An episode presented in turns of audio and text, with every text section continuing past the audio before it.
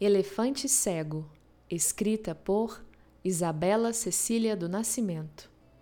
Elefante cego tem seu coração arrebatado por um alguém distante, e em instantes de incertezas, torna sua fraqueza o motivo de estar contra alguém, que por muitas vezes tem o desejo de estar com alguém. Será apenas um ou outro desejo? Ou há mais sentimento? Enganando alguém distante, que o anseia a todo instante, finge que tudo está normal, cega a verdade com palavras não ditas. Como é sentir-se de uma forma, agir de outra e, mesmo assim, não enxergar que o ocultar de ações impulsivas faz do outro um desperdiçar.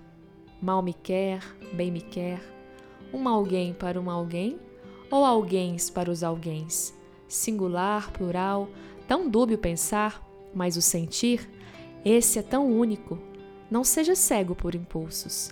Viva o que te faz vivo e torne raro o sincero sentir.